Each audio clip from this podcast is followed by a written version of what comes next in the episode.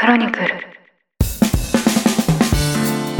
経営中毒誰にも言えない社長の孤独この番組ではなかなか人に言うことができない社長の悩みについて語っていきながら大変だけどそれでも楽しい社長という仕事のありのままの姿をリスナーの皆さんにご紹介していきますこんにちは。パーソナリティを務めます、エッグファード株式会社代表の徳安俊です。よろしくお願いします。同じくパーソナリティを務めます音声プロデューサーの野村貴文ですえー経営中毒シーズン2第47回です。よろしくお願いします、はい、よろしくお願いします。徳谷さんは最近どんな日々をお過ごしなんですか？どんな日々っていうかですね、今日収録、これお昼撮ってるんですけど、はいはい、私基本あんまりランチ食べないって確かどこかの回でお話ししたと思うんですけど、生活習慣の書いてありましたね、突然カレー食べたくなることってないですか？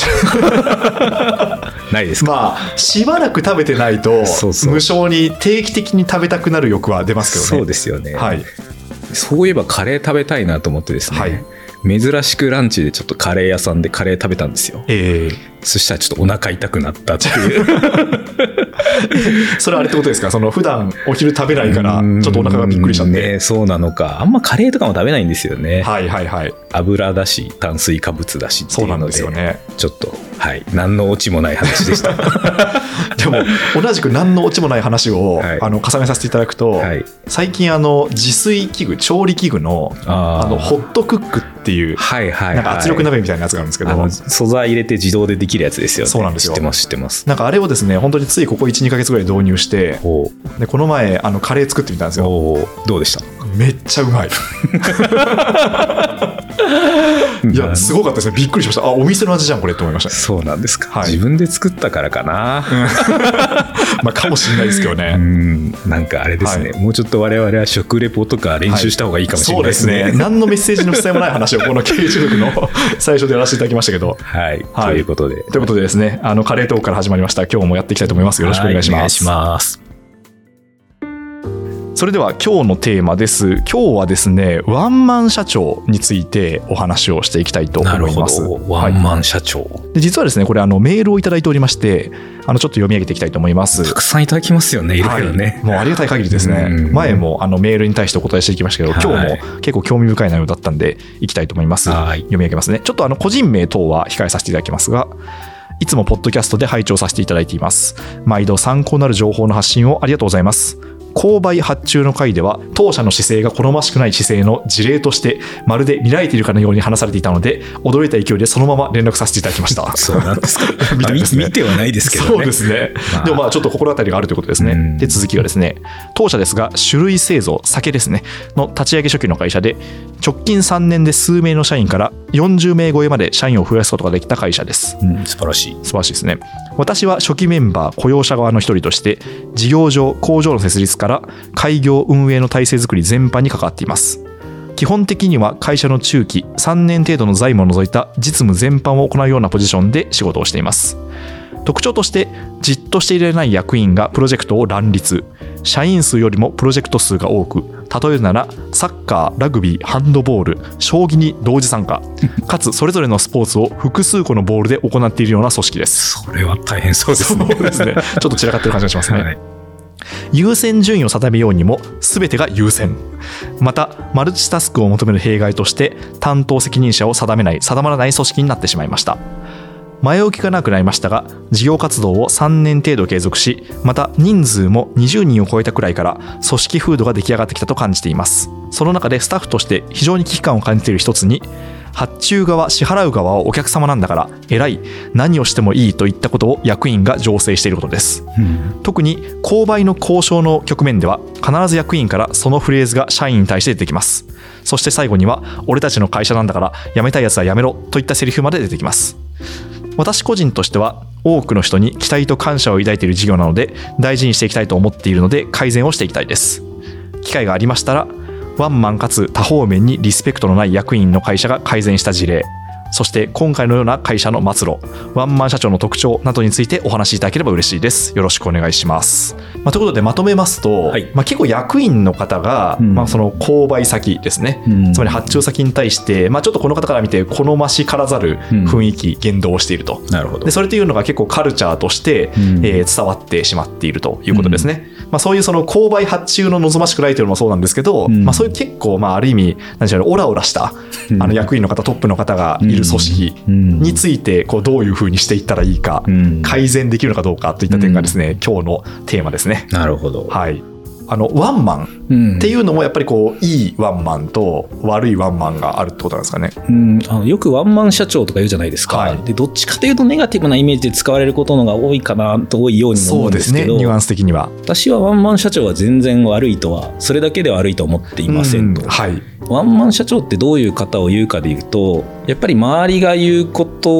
を必ずしも尊重しないというか、まあ、合議じゃない。はいはい。し誰もがえそっちやるのみたいな不可口なこととか未知のことをまあ決めるし、うん。で強引に進めるし、はい。えーいろんな、まあ、権限以上もあんまりしないというか重要なことについては、はい。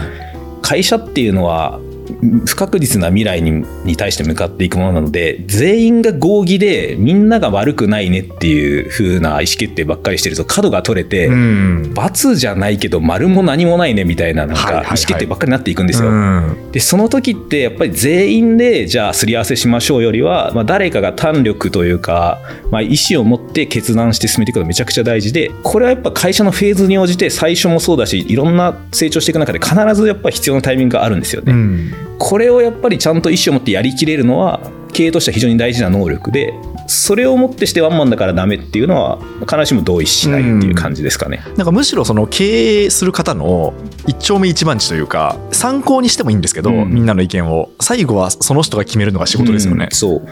あれちょっと固有名詞は控えますけど、はい。い、ろんな大きい会社で一代でめちゃくちゃ大きくしたような社長っていうのは、はいはいおそらくまあ思いつくような方々でも結構えいるじゃないですか。いますね。で大体ワンマンですよ。もうなんかメディア報道だけ見てもまあワンマンなんだろうなって方で別にそれが。悪いとは言わないが、ええワンマンですと、まあ、もちろん合議で経営チームとして強くなっている会社もたくさんありますが、はいただやっぱそのネガティブさもあってそこにやっぱついてこれないとか、うんあまりにもペースが違うとか説明もしないとか、はいまあ、イーロン・マスクみたいなものではないにしても、うん。日本の社長でもやっぱり、まあ、経営陣がついてこないですよね。そうですうね。ん、なんか役員がコロコロ変わるうんうん。のでどっちかというと外よりはその中のキーになる人が定着しない、うん。でこれも結構構造があって結局役員がどんだけ決めて進めようとしても、はい。鶴の一声で全部ひっくり返るしそうですね。で結果出なかったら叱責されるんですよ、ええ。そういう方々って結果に厳しいので、はい。そのワンマン社長が決めて結果が出たらほら見ろっていうので、うん。なんかどっち行ってもなんか常に自分の居場所が確保しづらいっていう。そうですね。やっぱねせっかちですしね、うんうんそういうのは構造的にありますよね。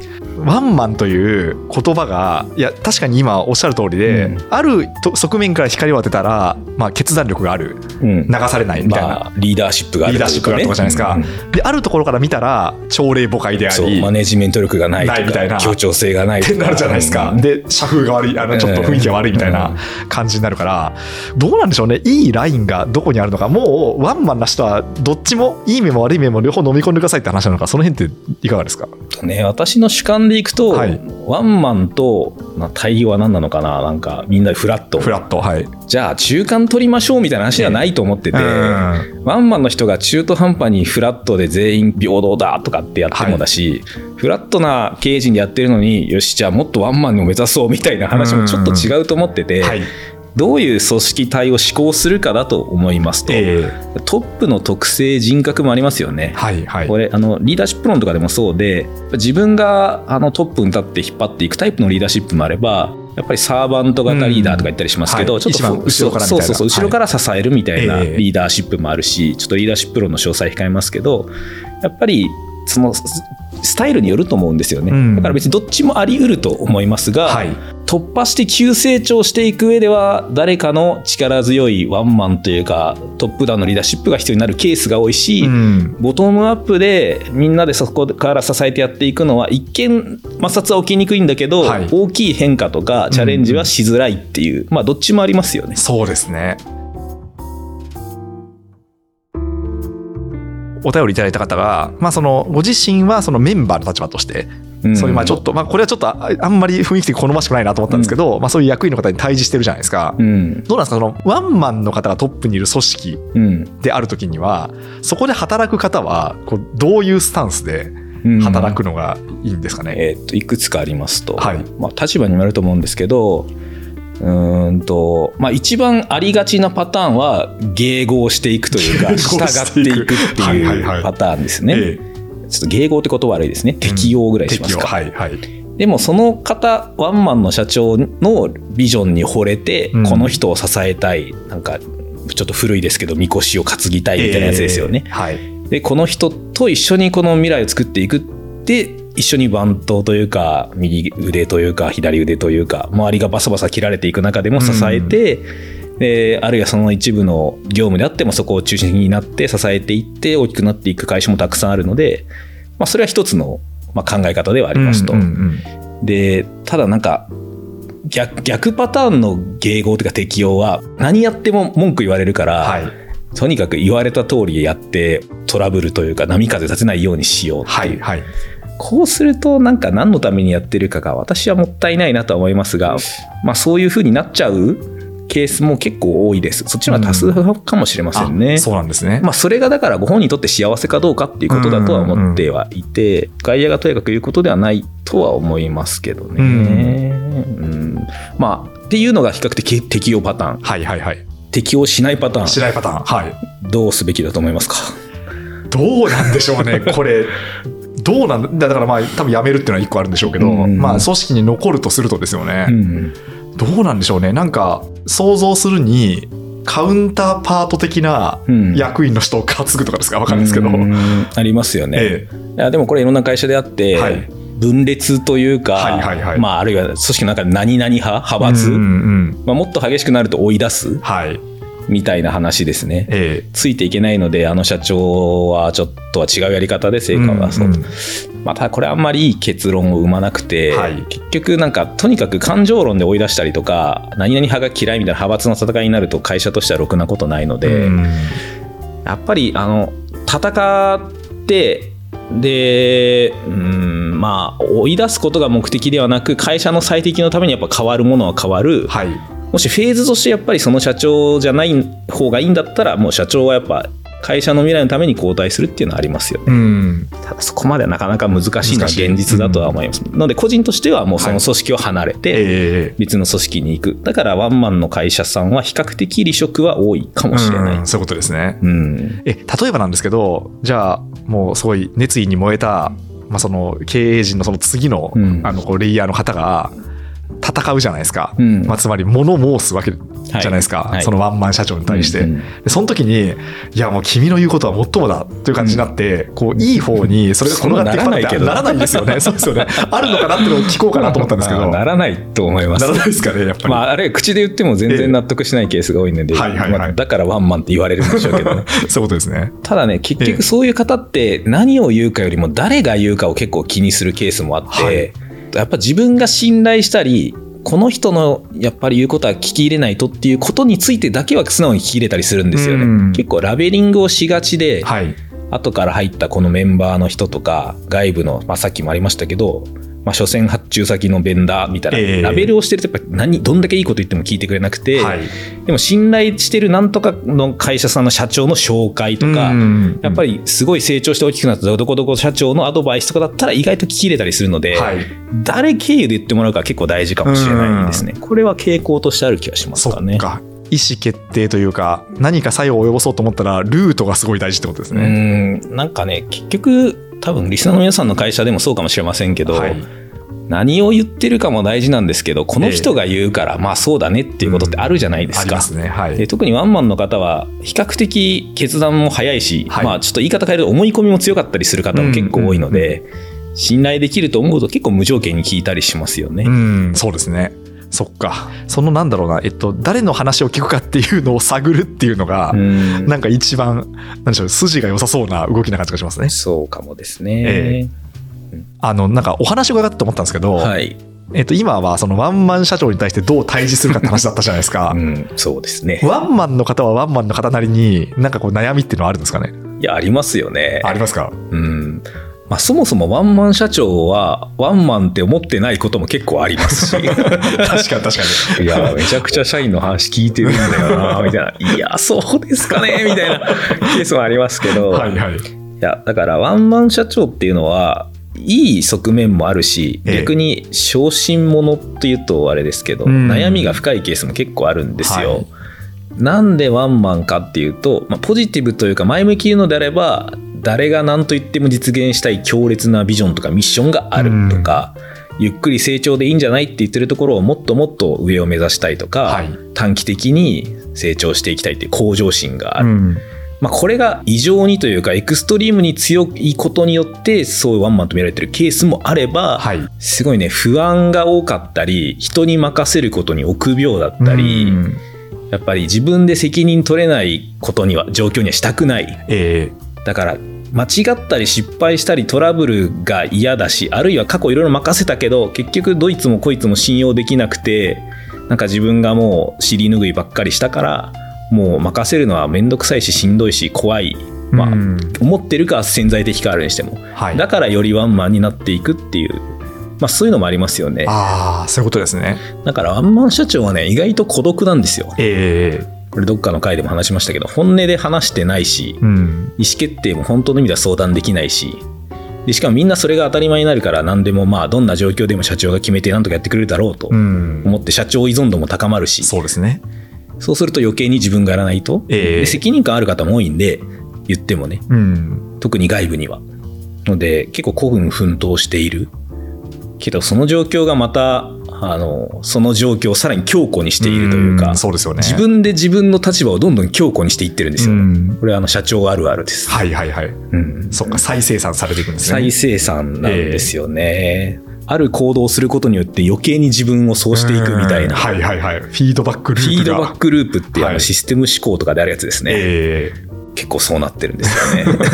え そっかでもやっぱりあれなんですね。そのワンマン社長はワンマン社長なりに、まあ、そういう気質って方もいらっしゃるかもしれないですけど、歴史があってそうなってる方も一定数いるってことですかね、大体ねだんだん強くなっていくかな、強くなっていく方は、はいはい。えーやっぱりそのた成功体験も失敗体験も積んでフィードバックループじゃないんですけど、ええ。自分で過去この体験をして嫌だったことを無意識的に避けたり、うん。大事にしてうまくいったことを無意識的に再生産しようとしてよりワンマンにより孤独になっていくうん。のかもしれない。確かに。どなたとは言わないですけど、うん。私が今パッと思い浮かんだワンマン社長の方は気にしいだなっていうのはすごい思って、これはそのそういい部分もあるんですよね。すごい外部に対しては細やかな配慮をしてくださるんですけど中はすごいワンマンっていうのは聞くんですよね。うん。意外と繊細なんですよ。ええ逆に人の気持ちへのね感度も高かったりもするし、うんうん。いろんな方の言うことも結構気になる。はい。から結構自分は攻撃的な物言いもしたりするんですけどいろんな人に攻撃的に言われると傷ついちゃったりして、うん。面白いですね人間ってね。そうですね。奥深いですね人間っていうのは。ん、っていうのはね実際あるので、はい。まあでも難しいですよね。じゃあワンマンやめてくださいって言ってじゃあやめようみたいな話ではないので、ええやっぱりそうなってきた経緯があるのかなとは思いますかね。そうですね。じゃあこんなお話をしている徳也さんはどうなんですか？ご自身の認識としてはワンマンなんですか？うーんまあどう見るかによりますよね。よりワンマンだったと思います過去のが。あはいはいはい。からだった。まあだんだんワンマンじゃなくなってきたって感じだと思いますね。そうなんですね。あしんどい時だと自分が切り開いていくしかないし、うん。まあ、何もない時はああだこうだ言ってもねやっぱり価値が出ないことには結局その先がないので多少の摩擦を生んででも進めていかざるを得ないし、うん信頼できる経営チームがやっぱり当初いなかったというか最初全員辞めちゃったりしてその後入った人もどんどん辞めたりしてってはい。まさにこの負のフィードバックループにはまってた。えが仲間が増えてきて信頼できるミッションビジョンに向けて信頼できる経営陣が増えた後はやっぱ分担して意思決定も、まあ、基本的にも任せるものは全部任せますし、まあ、大人になってきたっていうことなんですかね。そうなんですね変わったな自分として変わりつつあるなと思った瞬間もあったんですか？ありますね、やっぱり影響の大きい意思決定をもう基本的にこの人たちに任せるっていう意うん。思決定をしてる時ですよね。それはある意味仮にそれで会社が傾いてもそこの責任は取るがその決断なり推進はもう任せるっていうことではあるので、うん。そっか。だから結構ワンマン社長というものもその気質というよりはだいぶその環境？環境要因もあります。てことですよね。環境がもうよりワンマンにさせちゃうケースもあればえ環境次第でそれこそ失敗体験をして変わるケースもあるので、えはい。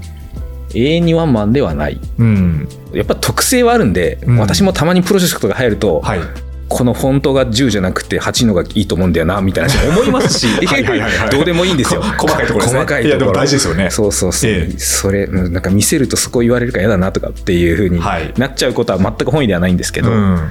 やっぱり細かくなっていろいろああだこうだ言い出したら箸の上げ下ろしを言いたいこともありますが、まあ、それはもうちょっと言わないっていう。ぐっとこらえてそこは言わないと。徳谷さんは、うん。今話してきたような、うん。ワンマン社長の方から相談があった時って、うん。こうどういうふうにアドバイスされるんですか？うんといくつかポイントがありますと。はい。まずワンマンと決めつけないのは結構大事で、はい。言われるんですよ。めちゃくちゃワンマンなんで気をつけてくださいねとか、ええ。なんかこういう社長なんで、まあ、これもだからラベリングだと思っていて、はい。少なくとも私は客観的な第三者だし、うん。で相談をされてる以上何かしら会社なりか本人なりかが変わろうと思ってご相談いただいてるわけなんであんまり決めつけちゃうとねやっぱそもそも最初のボタンの掛け違いが発生しちゃうんで、はい。全然そんなことないじゃんってことも意外とあるんですよ、うん話してみると素直な方じゃんとかってはい。社員さんに強がってるケースも結構あるんですよね、うんのでラベリングをしないというのが一つで二つ目はいきなり会社の課題とか、まあ、今のいろんな問題どうする解決策の話とかしたくなるんですけど少なくとも最初はできるだけその社長の人となりを理解しようとはします、うん。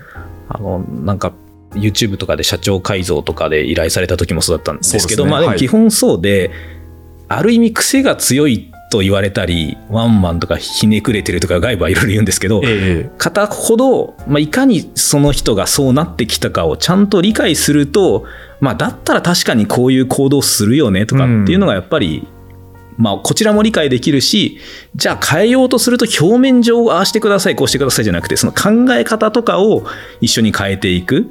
とか逆にもうそこは固定でご本人の特性なんだったらそこは生かした形でどういう組織にするかを考えるとかっていううん。人となりを知るっていうところで最後の3つ目はそういう方ってねあのワンマンを変えた方がいいとか死ぬほど言われてるんですよ。初めて言われましたワンマンっていうケースが少なくて、ええはい。でその人たちがそれでもなぜ変わらないのかとか、うん。過去大した成功体験がなかったらそこもなんか一緒に話してもらって、はい。まず共感するところから始めますかね。なんか雪解けからですかね。ええでもいいですね。ひょっとしたら、もう周りはワンマンっていうラベリングをしてしまっていて、うん。それがゆえに、こう、理解をしようとしないというのを一つ一つ解きほぐしていくわいやけですか？そういうことなんですよ、ええ。もう本当に人間不思議でラベリングをみんなしてるとねもう誰もそれに疑いを持つ人がいなくなっちゃうんですよね、そうですね。疑いを持つのも大変だしね、ええでそうすると余計誰も相談もしないし言わないしそうですね。っていう風になっていく。人間ってだから結構多面的ですもんね。うん。ワンマンって言われてる人もワンマンじゃない部分はあるし、あの人はいい人よねって言われてる人でもうん。黒い部分もあるじゃないですか。いや本当そうですよね。ですよね。これ別に社長に限んないですよ、はい。ああの課長とか部長はすげえ厳しいなっていう、うん。めちゃくちゃ仕事に厳しいよっていうとなんか緩い相談しづらいなとか、は家族とかでもそうかもですよね、うん。お母さんにこれ言ったら怒られるかなみたいなでも状況によるじゃないですかそうですね。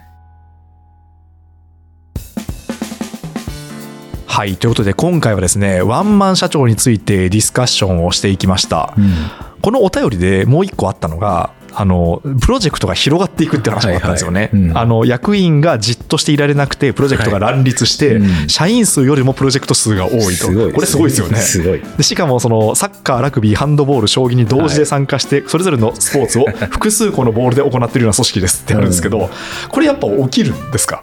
起きますね。これは別に社長に限らず、はい。やっぱり広げるのが好きな方とか得意な方っていうのはたくさんいて、はい。私もどっちかというとそっちですけど、うんでも逆に閉じたり整理するのが得意な方もいますと、はい。えー広げたり種をまくことが絶対ダメかって言ったら全然そんなことはないんですけど、うん新しいチャレンジしないとね当然次の柱は出てこないですからそうですね。ただやっぱり閉じたり綺麗にしたりやめたりする機能を会社として持たないと、はいリソースが分散しすぎてぐちゃぐちゃになります、うん。そうですね。創業期とか新規事業の探索フェーズとかはいいですけど、え大きくなっても何でもかんでもないとやっぱ散らかりすぎちゃって、はい。人が増えた時に機能不全に陥りますね。要は種まき星人はいるんですよ。私もそうですけど。とにかくなんか花咲かじいさんみたいにいろんなところで巻きまくると。え。で芽が出てもでもやっぱりちゃんと育ってきた芽に水をやったりとか、はい。ケアをしないと育つもんも育たないのえで、うん。01が得意だったりアイデアマンの方は武器なんですけどちゃんと一重をやったりちゃんとそれを育てたりする。うん。まあ、会社の機能としては管理をしたり閉じたりマネジメントをする機能っていうのはやっぱ持たないといけないのでそれを組織的にはやっぱ両方必要ですよね。うん。一、人の人が両方やる必要は全くないんですけど、はい。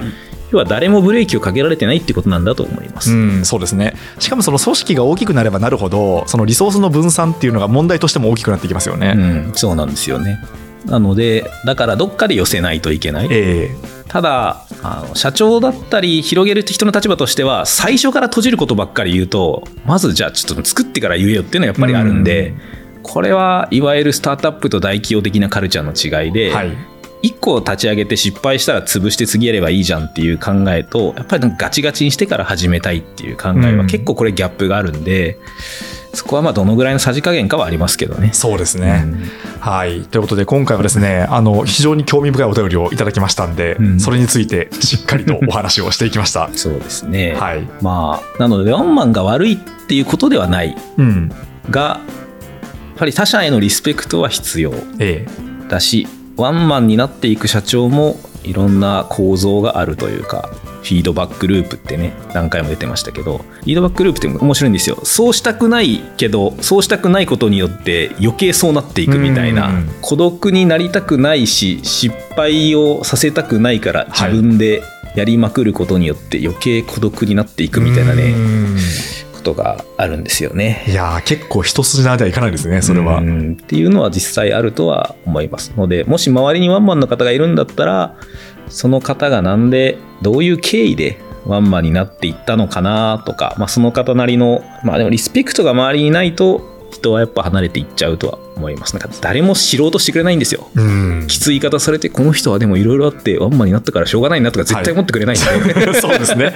そうなんですよね。そうそうだから、うん、社長はリスペクトというかね、感謝をしないといけないんでしょうね。そうですねいけないというかそうあるべきなんだろうと思います。はい。